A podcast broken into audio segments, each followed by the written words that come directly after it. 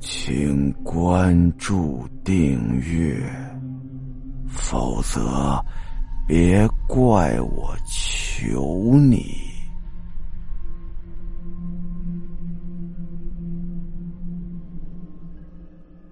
后来，李明请王强帮忙去化验那些绿色的汁液，还有白色根须的成分。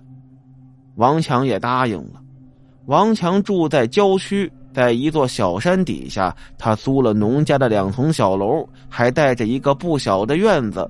他院子和屋子里呀，种满了各种植物，郁郁葱葱，高低错落，芳香四溢。王强去了实验室，李明则代替他陪一会儿他的老婆。李明又一次看到了芳芳，这回呀，他靠坐在床头，就跟一截木头似的。李明试探着叫他：“哎，芳芳，芳芳。”女人却充耳不闻，身上散发着淡淡的幽香。这种香，正是李明在凶案现场闻到过的。李明把手啊，在女人睁着的眼前晃了晃，女人的眼球也跟着李明的手指转动，这是条件反射。李明又去拉他的手，嘿，这芳芳竟然把李明的手紧紧握住了。李明把他从床上扶起来，帮他穿上鞋，试着拽着他往前走。他竟然真的开始挪动脚步了。由于两人挨得比较近呢，李明就闻到了那浓郁迷人的芳香，正是从芳芳身上发出来的。这让李明很疑惑呀，为什么他身上会有这种香味呢？这个时候，王强从实验室里回来了，看见李明拉着芳芳在屋里走，他表情很淡然的说了一句：“啊，谢谢你帮我带他散步啊。”王强说：“呀，他做了细致的检查，那些枝叶和根须应该是来自一种叫做红岩草的植物。这种植物啊，生长于南美热带地区，植物窈窕，就像是一个身材很好的女人，花开娇美如美人的红唇，而且会散发出一种非常香的味道。”他带着李明呢去楼顶的花房，在那里啊，李明见到了一株红颜草，果真跟王强所说的一样。这株红颜草啊，大概得有个一米六还多，种在一个直径大概一米左右的巨大花盆里，花株婀娜，顶部开了硕大的奇花，形状啊酷似女人的红唇，红的跟血似的。红烟草的花香很浓，香气浓郁好闻。李明记下来了，这种香啊，跟海天宾馆的案发现场以及王强的老婆芳芳身上的那种香味完全一样。王强拿着把小刀啊，在红烟草的植株上划了一下，碧绿的汁液从他的伤口处流了出来。王强用小杯子接了一点点又轻轻的刨开花盆的泥土。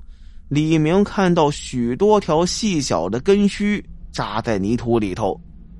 在王强用刀割破红颜草的植株时，李明看见整株花都在剧烈的颤抖扭曲，他好像是感到了疼一样。李明感觉到非常诧异呀，带着采集的两种标本。王强让李明跟着他去实验室了。在实验室里，王强使用复杂的实验设备，将红颜草的枝叶和根须和李明交给他的类似物做了对比研究。李明目睹了整个过程，发现两者的各项数据完全相同。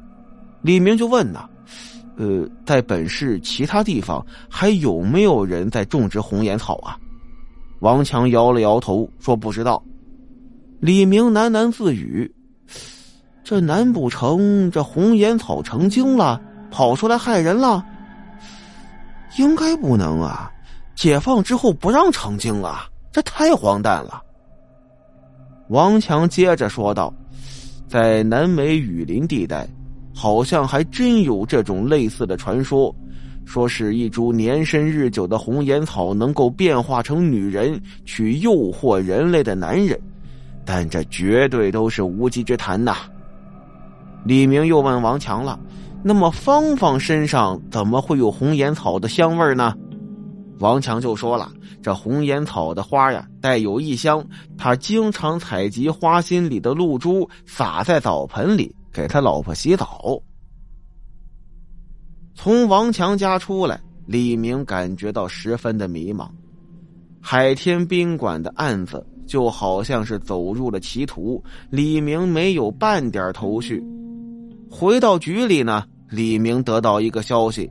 李明的同事从那个夜店里头拿到了案发之前的监控录像，录像里头有那个绿色头发女人的身影，甚至能够清晰的看到她的五官。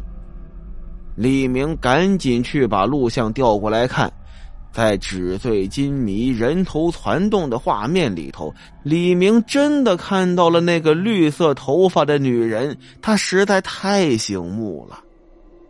但是，等李明看到他那张脸的时候，他愣住了。